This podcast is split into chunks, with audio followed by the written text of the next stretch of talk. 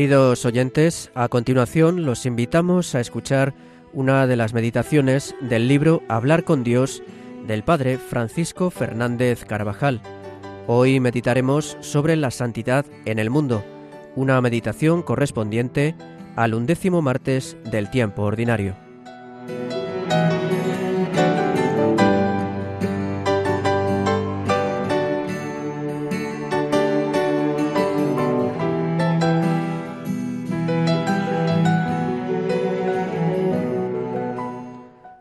Toda la Sagrada Escritura es una llamada a la santidad, a la plenitud de la caridad, pero hoy nos dice Jesús explícitamente en el Evangelio de la Misa, Sed perfectos, como vuestro Padre Celestial es perfecto. Y no se dirige Cristo a los apóstoles o a unos pocos, sino a todos. San Mateo nos hace notar que al terminar estos discursos, las multitudes quedaron admiradas de sus enseñanzas. No pide Jesús la santidad a un grupo reducido de discípulos que le acompañan a todas partes, sino a todo al que se le acerca, a las multitudes, entre las que había madres de familia, jornaleros y artesanos, que se detendrían a oírle a la vuelta del trabajo, niños, publicanos, mendigos, enfermos. El Señor llama a su seguimiento sin distinción de estado, raza o condición.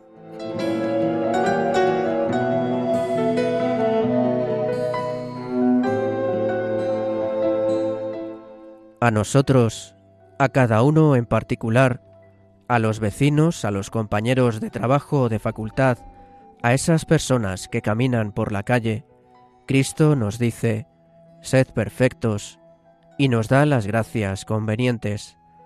No es un consejo del Maestro, sino un exigente mandato. En la Iglesia todos, lo mismo quienes pertenecen a la jerarquía que quienes son apacentados por ella, están llamados a la santidad, según aquello del apóstol, porque esta es la voluntad de Dios, vuestra santificación. Todos los fieles, de cualquier estado o condición, están llamados a la plenitud de la vida cristiana y a la perfección de la caridad. No existe la doctrina de Cristo una llamada a la mediocridad, sino al heroísmo, al amor, al sacrificio alegre.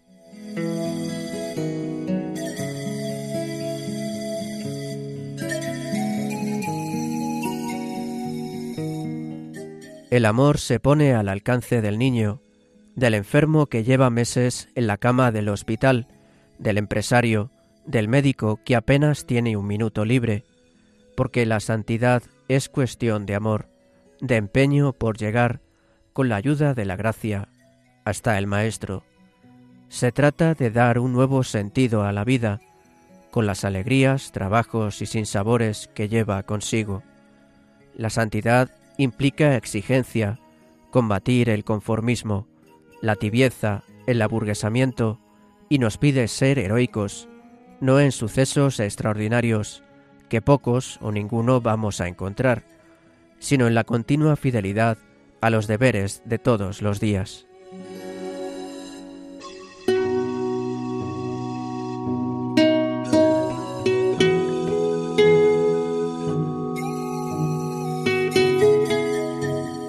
La liturgia acude hoy a las palabras de San Cipriano, que exhortaba así a los cristianos del siglo III.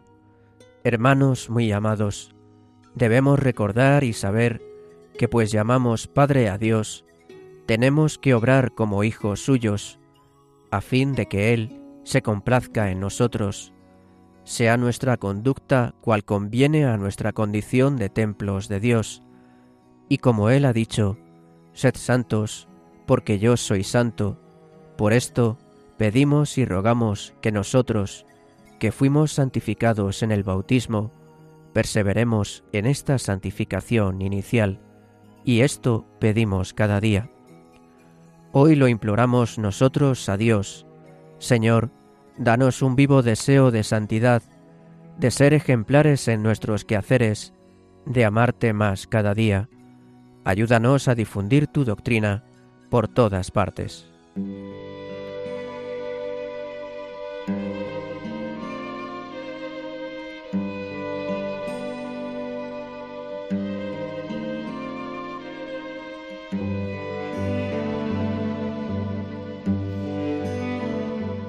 No se contenta el Señor con una vida interior tibia y con una entrega a medias. A todo el que da fruto, lo limpia para que dé más fruto. Por esto purifica el Maestro a los suyos, permitiendo pruebas y contradicciones. Si el orfebre martillea repetidamente el oro, es para quitar de él la escoria. Si el metal es frotado una y otra vez con la lima, es para aumentar su brillo. El horno prueba la vasija del alfarero, el hombre se prueba en la tribulación. Todo dolor, físico o moral, que Dios permite, sirve para purificar el alma y para que demos mayor fruto. Así hemos de verlo siempre como una gracia del cielo.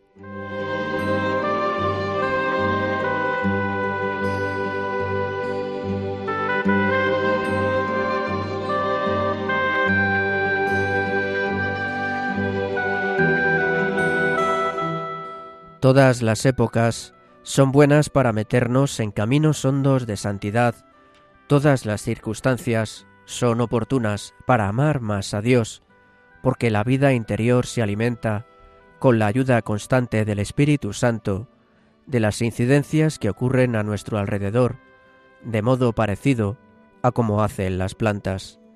Ellas no escogen el lugar ni el medio, sino que el sembrador deja caer las semillas en un terreno y allí se desarrollan, convirtiendo en sustancia propia, con la ayuda del agua que les llega del cielo, los elementos útiles que encuentran en la tierra. Así salen adelante y se fortalecen.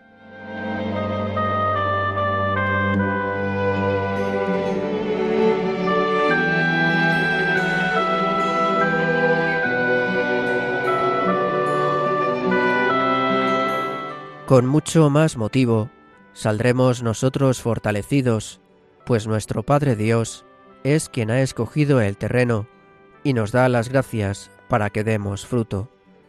La tierra donde el Señor nos ha puesto es la familia concreta de la que somos parte y no otra, con los caracteres, virtudes, defectos y formas de ser de las personas que la integran.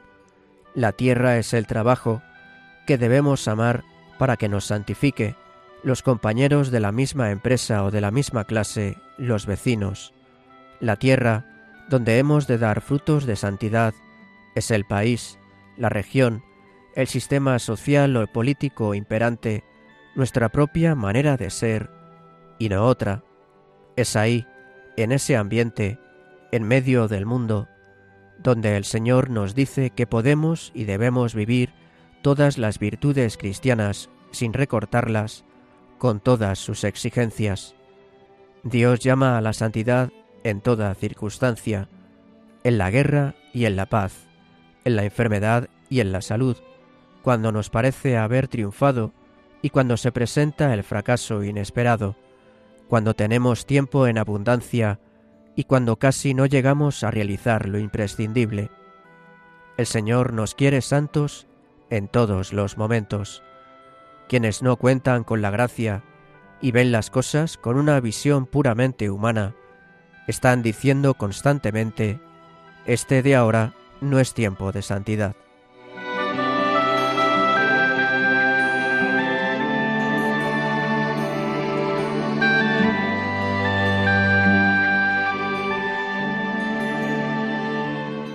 No pensemos nosotros que en otro lugar y en otra situación seguiríamos más de cerca al Señor y realizaríamos un apostolado más fecundo. Dejemos a un lado la mística ojalatera. Los frutos de santidad que espera el Señor son los que produce la tierra donde estamos, aquí y ahora. Cansancio, enfermedad, familia, trabajo, compañeros de trabajo o de estudio. Dejaos, pues, de sueños, de falsos idealismos, de fantasías, de esto que suelo llamar mística ojalatera.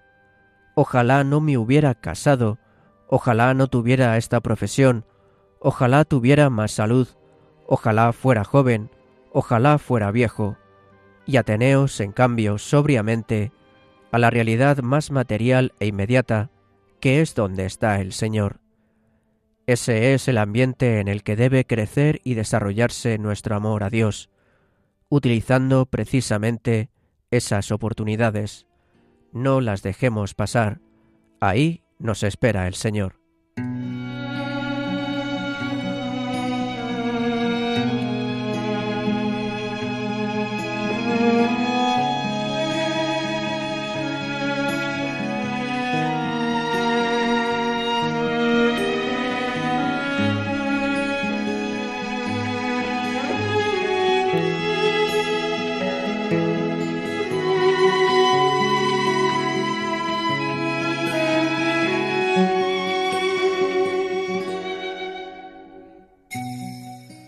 Contemplada la vida al modo humano, podría parecer que existen momentos y situaciones menos propicios para crecer en santidad o para realizar un apostolado fecundo, viajes, exámenes, exceso de trabajo, cansancio, falta de ánimos, o bien ambientes duros, cometidos profesionales delicados en un ambiente paganizado, campañas difamatorias.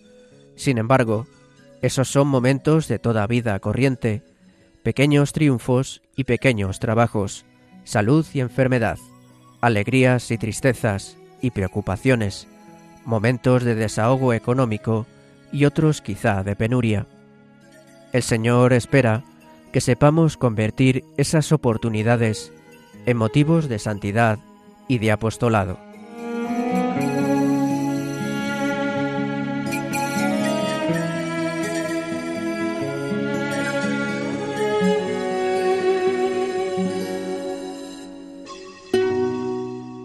En esos momentos pondremos más atención y empeño en la oración personal diaria, siempre sacaremos tiempo, el amor es ingenioso, en el trato con Jesús sacramentado, con la Virgen, pues son incidencias en las que necesitamos más ayuda y la obtenemos en la oración y en los sacramentos.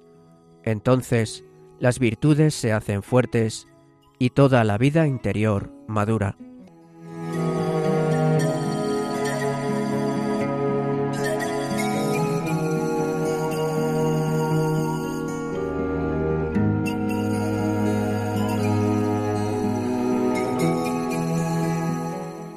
En el apostolado tampoco debemos esperar circunstancias especiales. Todos los días, cualquier momento es bueno.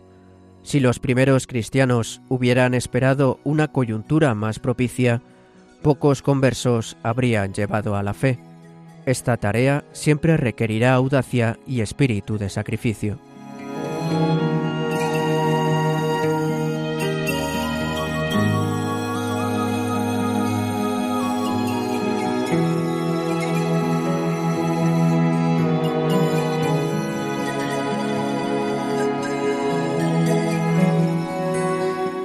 El labrador, para recibir los frutos, es menester que primero trabaje. Es necesario el esfuerzo, poner en juego las virtudes humanas. De modo particular, el apostolado requiere constancia. Vosotros, hermanos, dice el apóstol Santiago, tened paciencia hasta la venida del Señor. Mirad cómo el labrador, con la esperanza de recoger el precioso fruto de la tierra, aguarda con paciencia hasta que recibe las lluvias temprana y tardía. Esperad, pues, también vosotros con paciencia y esforzad vuestros corazones, y con la constancia, la generosidad para sembrar mucho a aunque no veamos los frutos.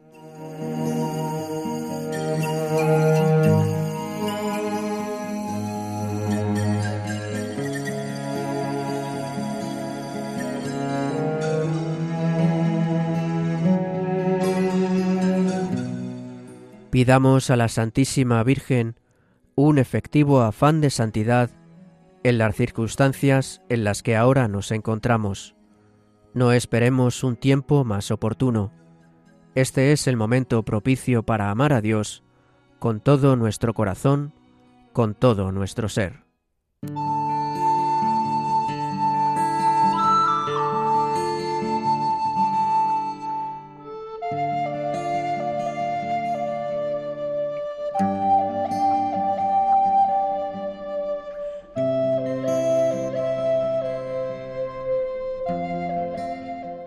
Así concluye, queridos oyentes, esta meditación que les hemos ofrecido del libro Hablar con Dios del Padre Francisco Fernández Carvajal y que corresponde al martes de la undécima semana del tiempo ordinario, martes de la undécima semana del tiempo ordinario.